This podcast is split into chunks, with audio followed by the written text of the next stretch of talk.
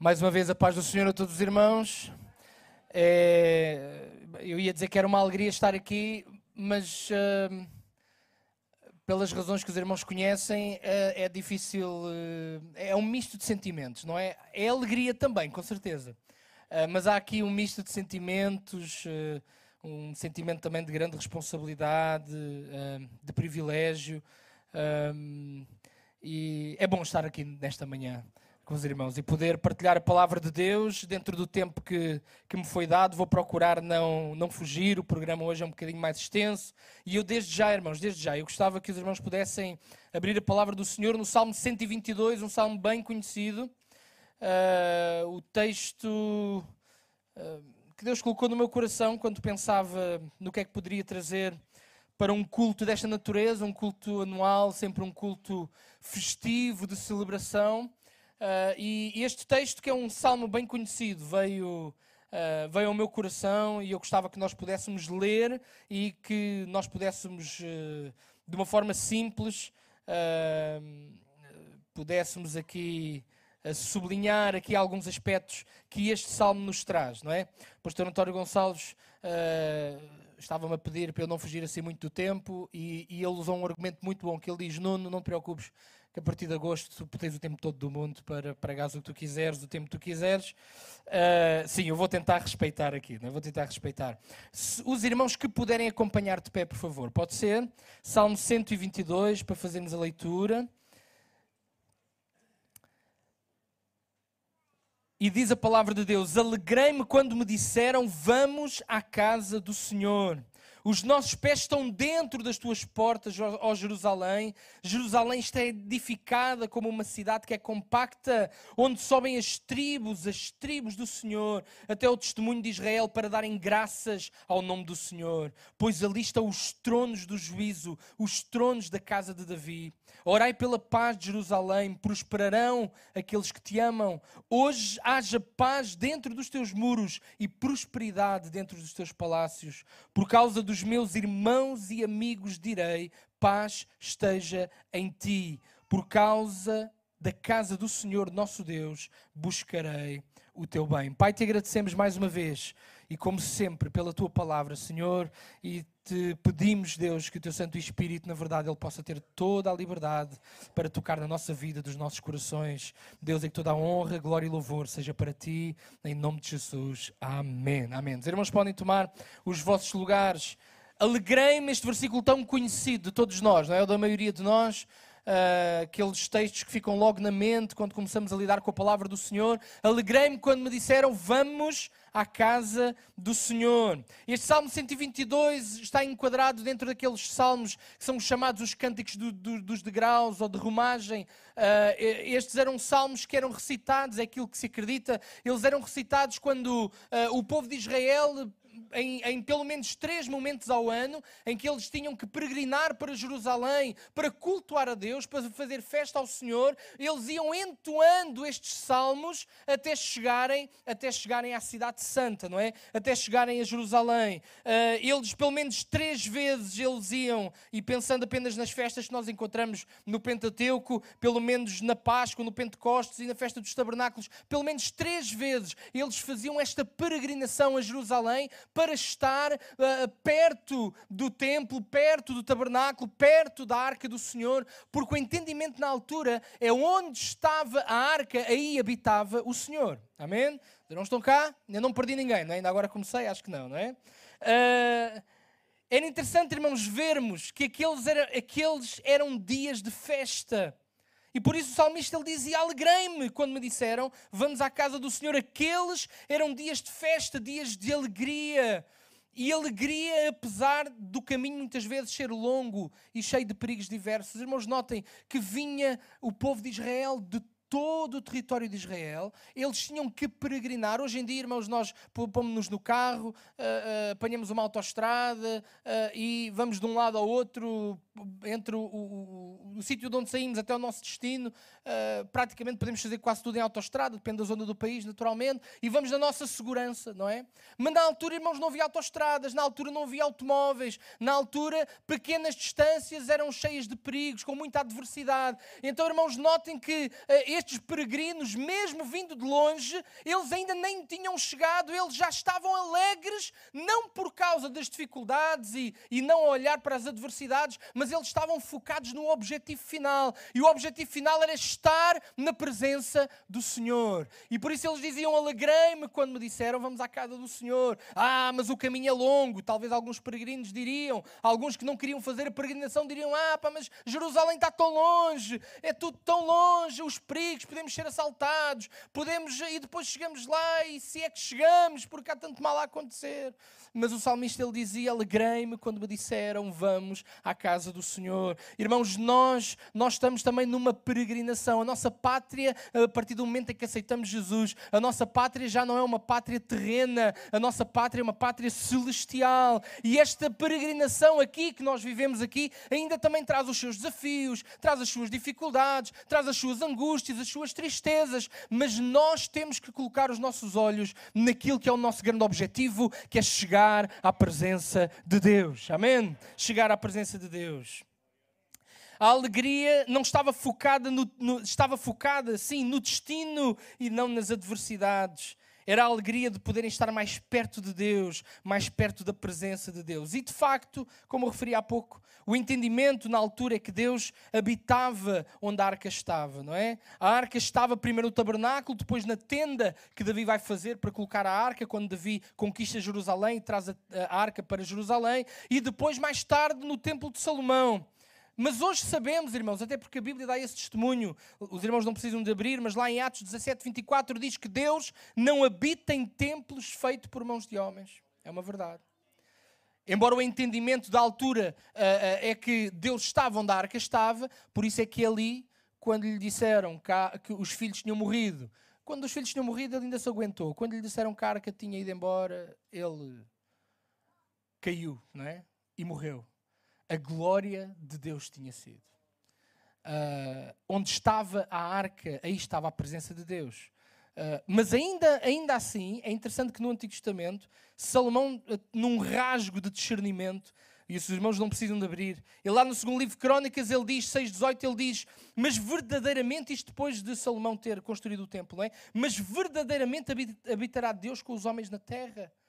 Eis que o céu e o céu dos céus não te podem conter, quanto menos esta casa que eu tenho edificado. Até Salomão, num rasgo, ele percebeu, mas Deus não pode estar aqui dentro. Deus não pode estar limitado simplesmente aqui a este, a este templo, porque o nosso Deus, na verdade, irmãos, Ele é o Criador dos céus e da terra, não é? Deus não habita em templos feitos por mão de homens. Infelizmente, infelizmente, alguns usam este argumento de que Deus não habita em templos, como na revelação do Antigo Testamento, para desvalorizar a igreja enquanto comunidade que se reúne a cultuar a Deus. Um, em determinado sítio, em determinada altura, uma crente veio ter comigo, ó oh, pastor, isto, a igreja, isto é muita atividade, a igreja é sempre igreja, cultos e coisas e coisas, e tudo igreja, tudo igreja. Ó oh, pastor, é que já não há templo, isso era de antes. Isto já não há templo, que temos que ir todos ao templo. Isto a gente agora, isto, essa, isto é muita igreja, dizia aquela, dizia aquela irmã, não é? Uh, o argumento é que Deus uh, não está nas paredes, não é? E é verdade, Deus não está nestas paredes. Deus está onde? Está no meu coração e está no seu. É? Mas uma coisa não invalida a outra. Ou seja, o facto de Deus não habitar nas paredes não significa que nós não temos que viver em comunidade, não significa que nós não temos que viver em comunhão. Congregados temos, sim, senhora. Temos, sim, senhora. Porque Deus, onde Deus está de certeza, Deus pode não estar nas paredes, mas onde Deus está de certeza é no meio dos louvores do seu povo, diz a palavra do Senhor. Amém? Então, uh, sim, é verdade. Nós já não estamos no Antigo Testamento, é uma realidade. Já não há templo, mas, mas há congregação dos santos, está lá em Hebreus. Já não há classe sacerdotal, é verdade, mas há o sacerdócio universal, na primeira carta de Pedro, capítulo 2, versículo 9. Já não há sacrifícios de animais, também é verdade, mas ainda há, existem sacrifícios de louvor e de gratidão ao nosso Deus. Uh, já não existe. Uh, já não existe como existia na Arca da Aliança lá dentro, as tábuas uh, de Moisés com os Dez Mandamentos, mas há a lei de Deus escrita em cada um dos nossos corações. Então, irmãos, então que sim, sim, continua a fazer sentido dizer: alegrei-me quando me disseram, vamos à casa do Senhor. A alegria, então, irmãos, do salmista não era apenas estar mais perto da presença de Deus mas as festas também implicavam comunhão com todos aqueles que partilhavam da mesma fé. Estas paredes, irmãos, elas na verdade não valem por si mesmo, mas elas ganham sentido quando o povo de Deus se junta, como nesta manhã, para glorificar e exaltar o nome do Senhor. A virtude não está nas paredes e esta sala é muito bonita, as condições são extraordinárias, mas nada disto vale se a igreja de Deus não se reunir neste lugar. Porque Deus não está nos materiais, Deus está em cada um dos nossos corações.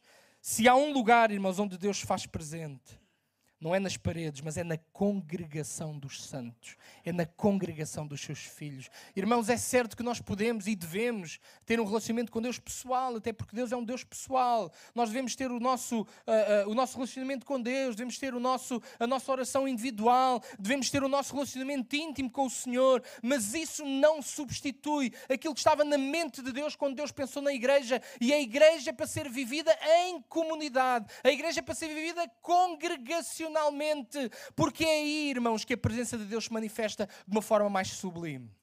Até porque os irmãos sabem, e não, não vem-me agora à mente, vou dizer, não estava aqui escrito, mas acho que é oportuno.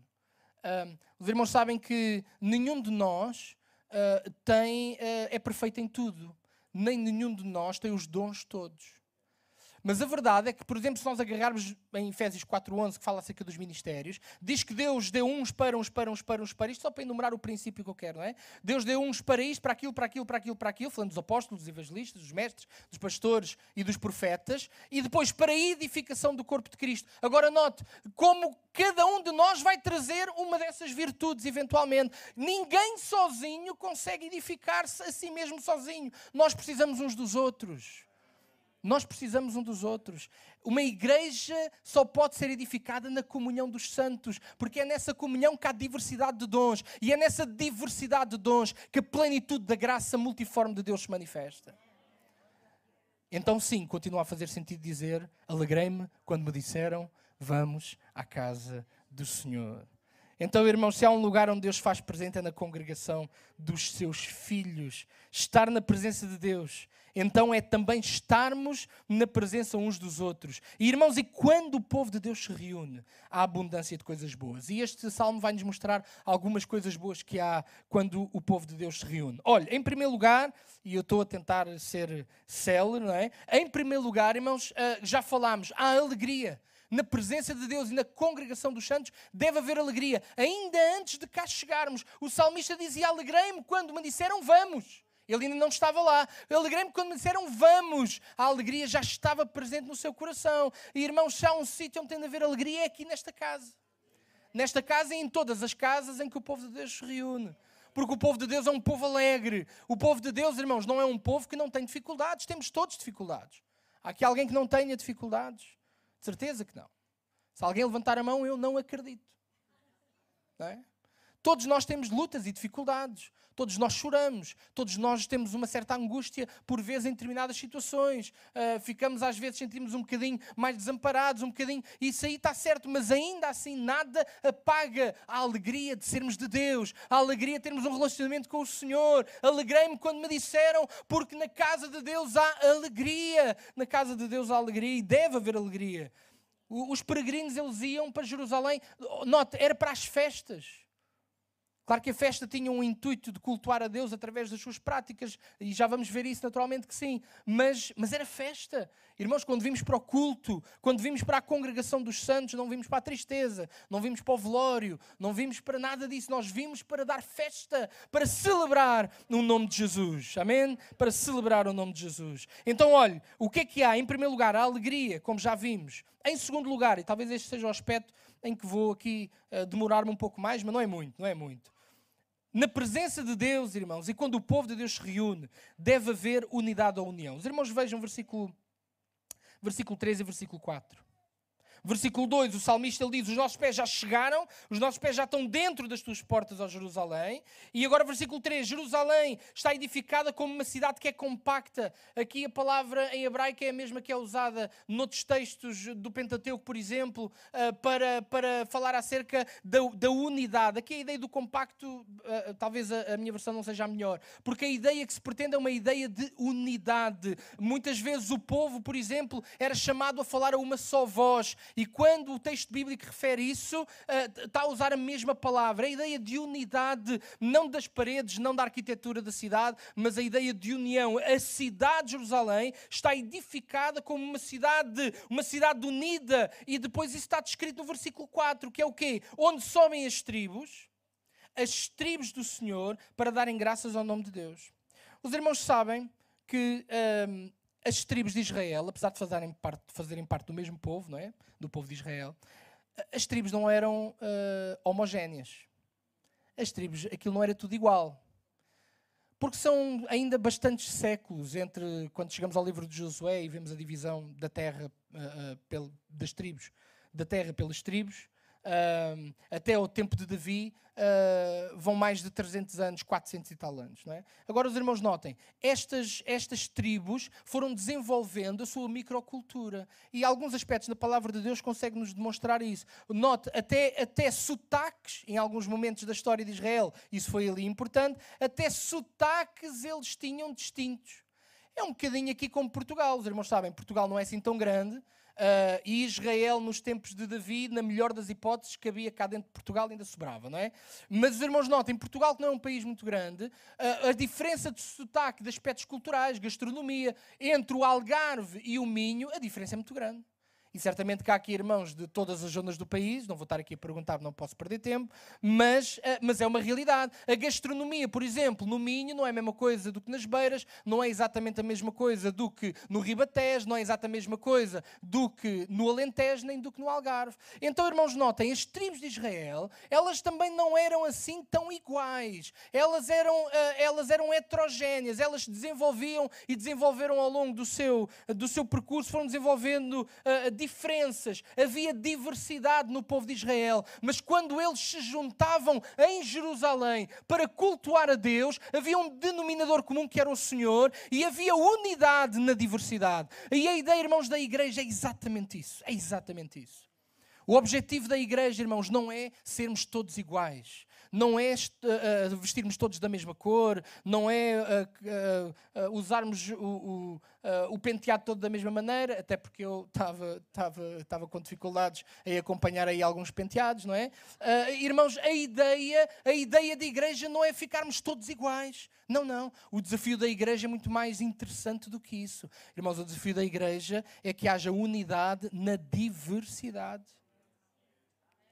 diversidade de classes sociais, diversidade de status académico, diversidade de nacionalidades, de etnias, de línguas. Irmãos, a igreja deve ser um protótipo daquilo que vai acontecer no céu. O irmão sabe o que é que o livro do Apocalipse diz? Diz que naquele dia, quando lá chegarmos, diz que vai estar uma multidão de todos os povos, de todas as línguas, de todas as nações. Irmãos, não vai haver o. o ia dizer não queria dizer o culto, não, não vai haver a sala, não vai haver a sala para os portugueses, a sala para os brasileiros, a sala. Não, nós vamos estar todos juntos, em uníssono, a glorificar e exaltar o nome do Senhor. E a igreja deve ser uma demonstração disso aqui na terra também.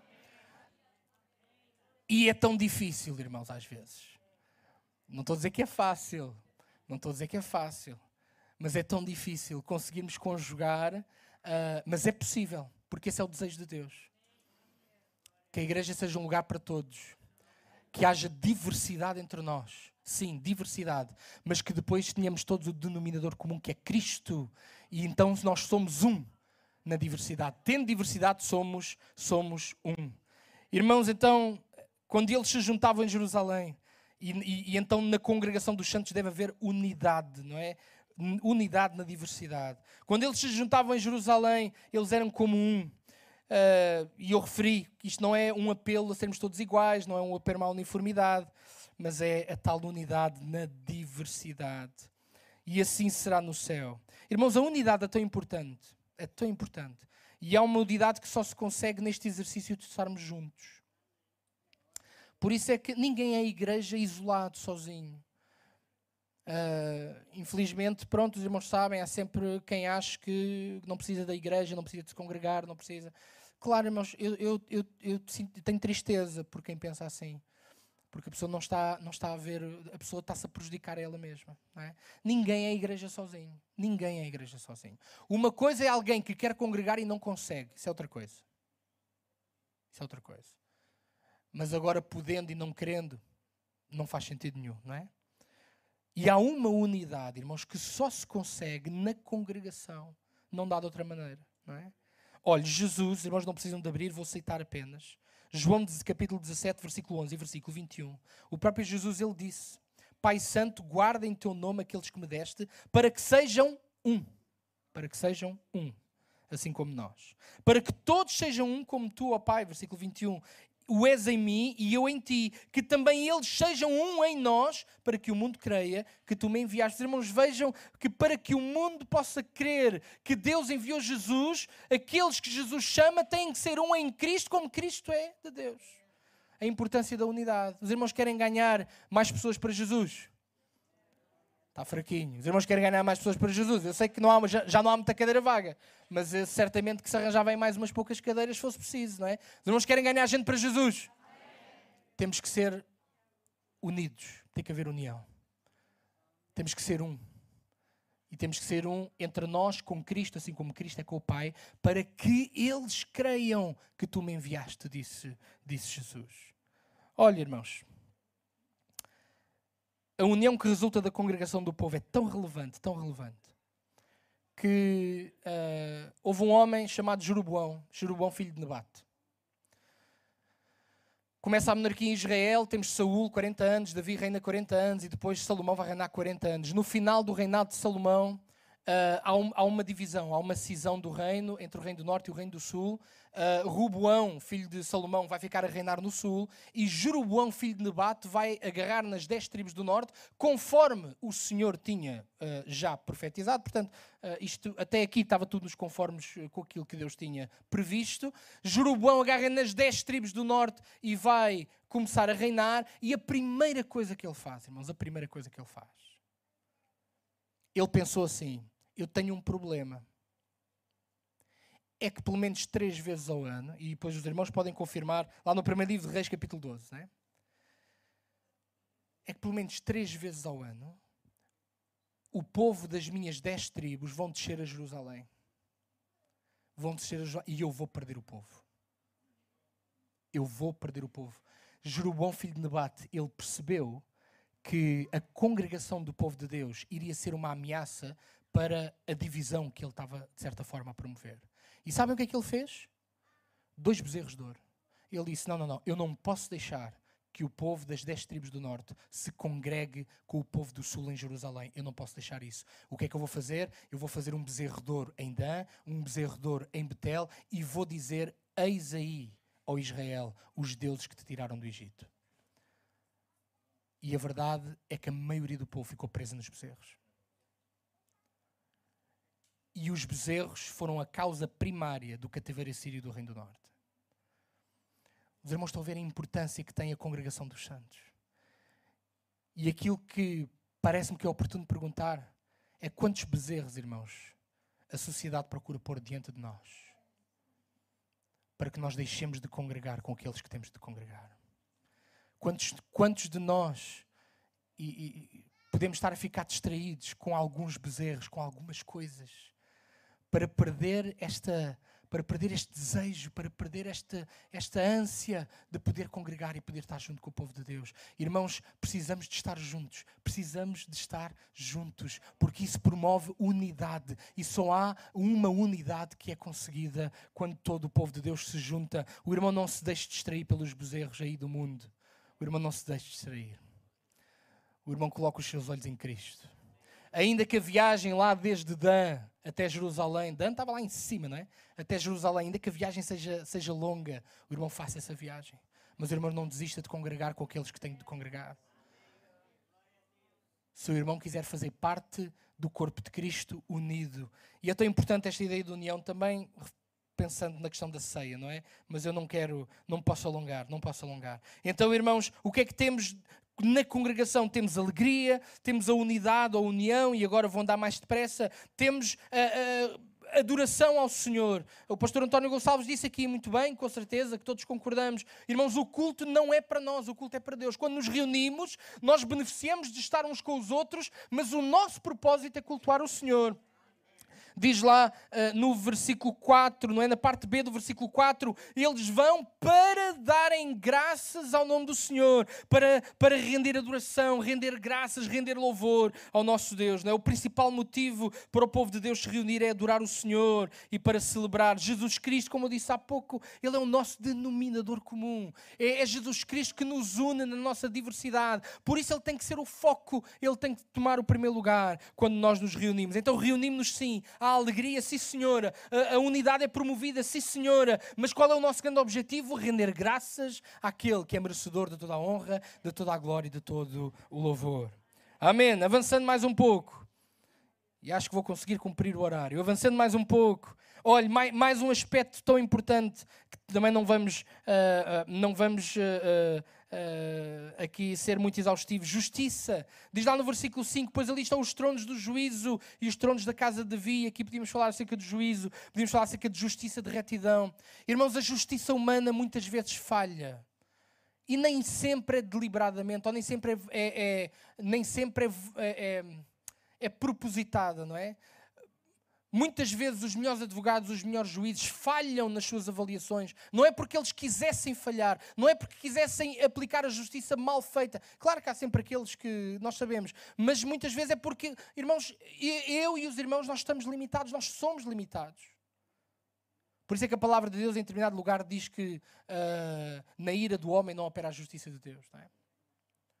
E às vezes, irmãos, basta nós estarmos. Uh, demasiado nervosos com alguma coisa e já podemos estar a, a, pecar por excesso ou por defeito quando queremos aplicar a nossa justiça humana. Mas, irmãos, há, em Cristo e na presença de Deus há a justiça plena, a justiça que não falha, que é a justiça de Deus, não é? Então, irmãos, eh, animo os irmãos também a poderem deixar estas questões de justiça com o Senhor. Se o irmão se sente injustiçado com alguma coisa, olhe, não se vingue, não procure, olhe, ora ao Senhor, coloque isso diante de Deus. Deus é o justo juiz e a seu tempo Deus vai corrigir corrigir todas as coisas, não é? A seu tempo Deus vai corrigir. Olha, um outro aspecto, versículo 6, paz. É aquilo que também há na congregação, é aquilo que também deve haver na presença de Deus. Paz, paz, paz. A igreja deve ser um lugar de paz, irmãos. Amém?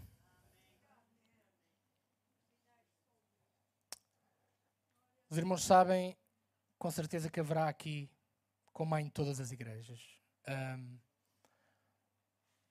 às vezes apanhamos aquele irmão ou aquela irmã que conversa connosco e nas entrelinhas o que nós estamos a ler é: Pastor, eu não tenho vontade nenhuma de ir para casa.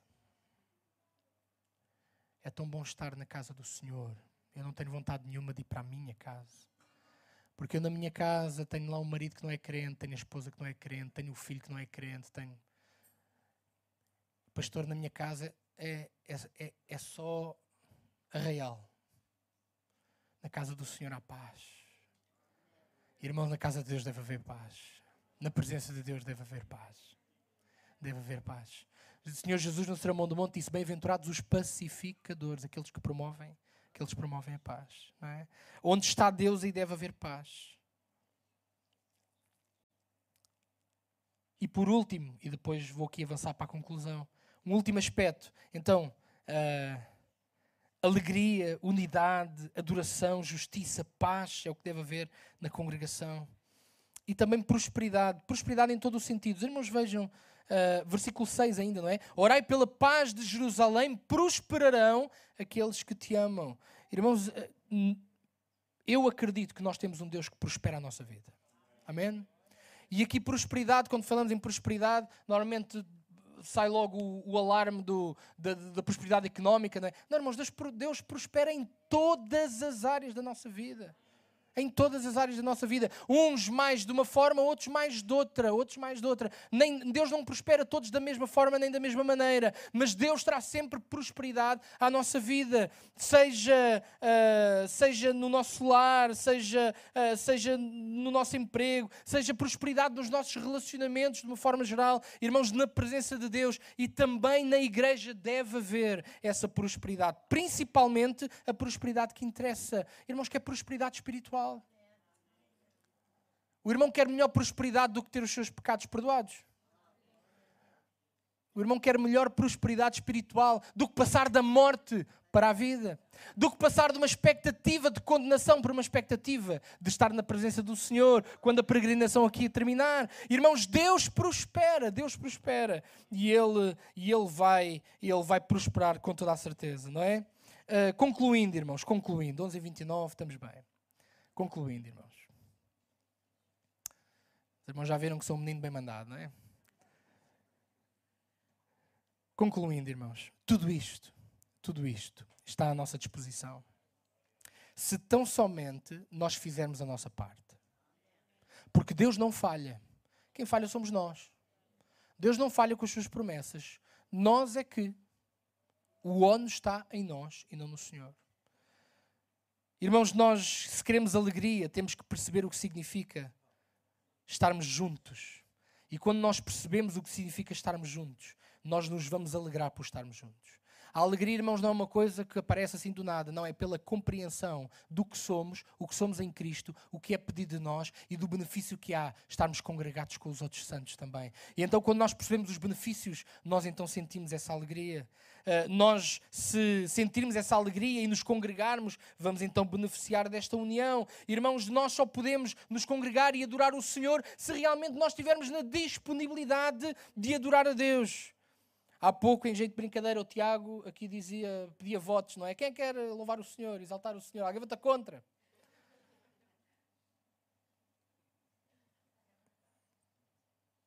Às vezes, irmãos, notem, não é uma crítica, é constatação de um facto. Às vezes, vimos à casa do Senhor e o nosso foco não é para adorar o Senhor, é outra coisa. É outra coisa. Se calhar não votamos contra adorar o Senhor, mas se calhar abstemos, não é? Mas nós vimos à casa do Senhor para render graças àquele que é digno de todas as coisas. Então, na casa do Senhor e na congregação há adoração se nós adorarmos. Não é só a adoração dos outros, é a nossa também, não é? É a nossa também. Justiça, se buscarmos pela justi justiça de Deus. Encontraremos paz se orarmos, diz aí no versículo 6. Orai pela paz. Temos que orar pela paz, irmãos. Temos que orar pela paz. É interessante, irmãos, que Jerusalém precisava tanto de oração enquanto cidade. Os irmãos sabem que Jerusalém significa, de grosso modo, a cidade da paz. Mas é a cidade na história da humanidade, é a cidade mais disputada da história. Mas nós sabemos que um dia a verdadeira paz será realmente eh, chegará a Jerusalém. Quando Jesus Cristo vier para reinar e entrar pelas suas portas, uh, sabemos que um dia a paz, a paz e o consolo de, de, de, de, Jerusalém será pleno e será completo, como diz o profeta Zacarias, não é? Quando Cristo entrar. Mas até lá, irmãos, e nós aqui também, uh, às vezes vamos estando aqui com as nossas lutas, mas vamos orar, vamos fazer a nossa parte para que haja paz na congregação, para que haja paz na presença do Senhor. E prosperidade, se o quê? Prosperidade, irmãos, se amarmos o Senhor. Diz lá, prosperarão aqueles que te amam. Romanos 8, 28, um texto que os irmãos bem conhecem, diz o quê? Diz alguma coisa, a mesma coisa para outras palavras. Todas as coisas contribuem juntamente, juntamente para o bem daqueles que amam a Deus. E agora a pergunta é: o irmão ama o Senhor? Não responda. O irmão quer amar a Deus ou quer votar contra ou abster-se de amar o Senhor. Irmãos, note, note, note. A palavra do Senhor diz que Deus não se deixa escarnecer. Aquilo que o homem semear, isso vai ceifar. Há promessas fantásticas da parte de Deus e quando elas falham, não é o problema não está no Senhor. Na presença de Deus e na congregação dos santos há tudo isto, irmãos, tudo isto. Se tão somente nós fizermos a nossa parte. Concluo dizendo, e até já vou fechar a Bíblia para os irmãos acreditarem que eu vou mesmo concluir. Sim, irmãos, sim. é uma alegria vir à casa do Senhor. Amém? Os irmãos estão alegres esta manhã? É uma alegria vir à casa do Senhor.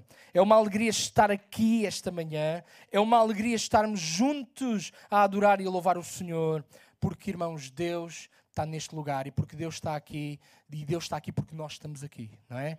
Então, irmãos, que Deus ricamente vos abençoe e vamos continuar certamente a celebrar este Deus que tem tanta coisa boa para nos dar. Façamos a nossa parte. Deus ricamente abençoe os irmãos.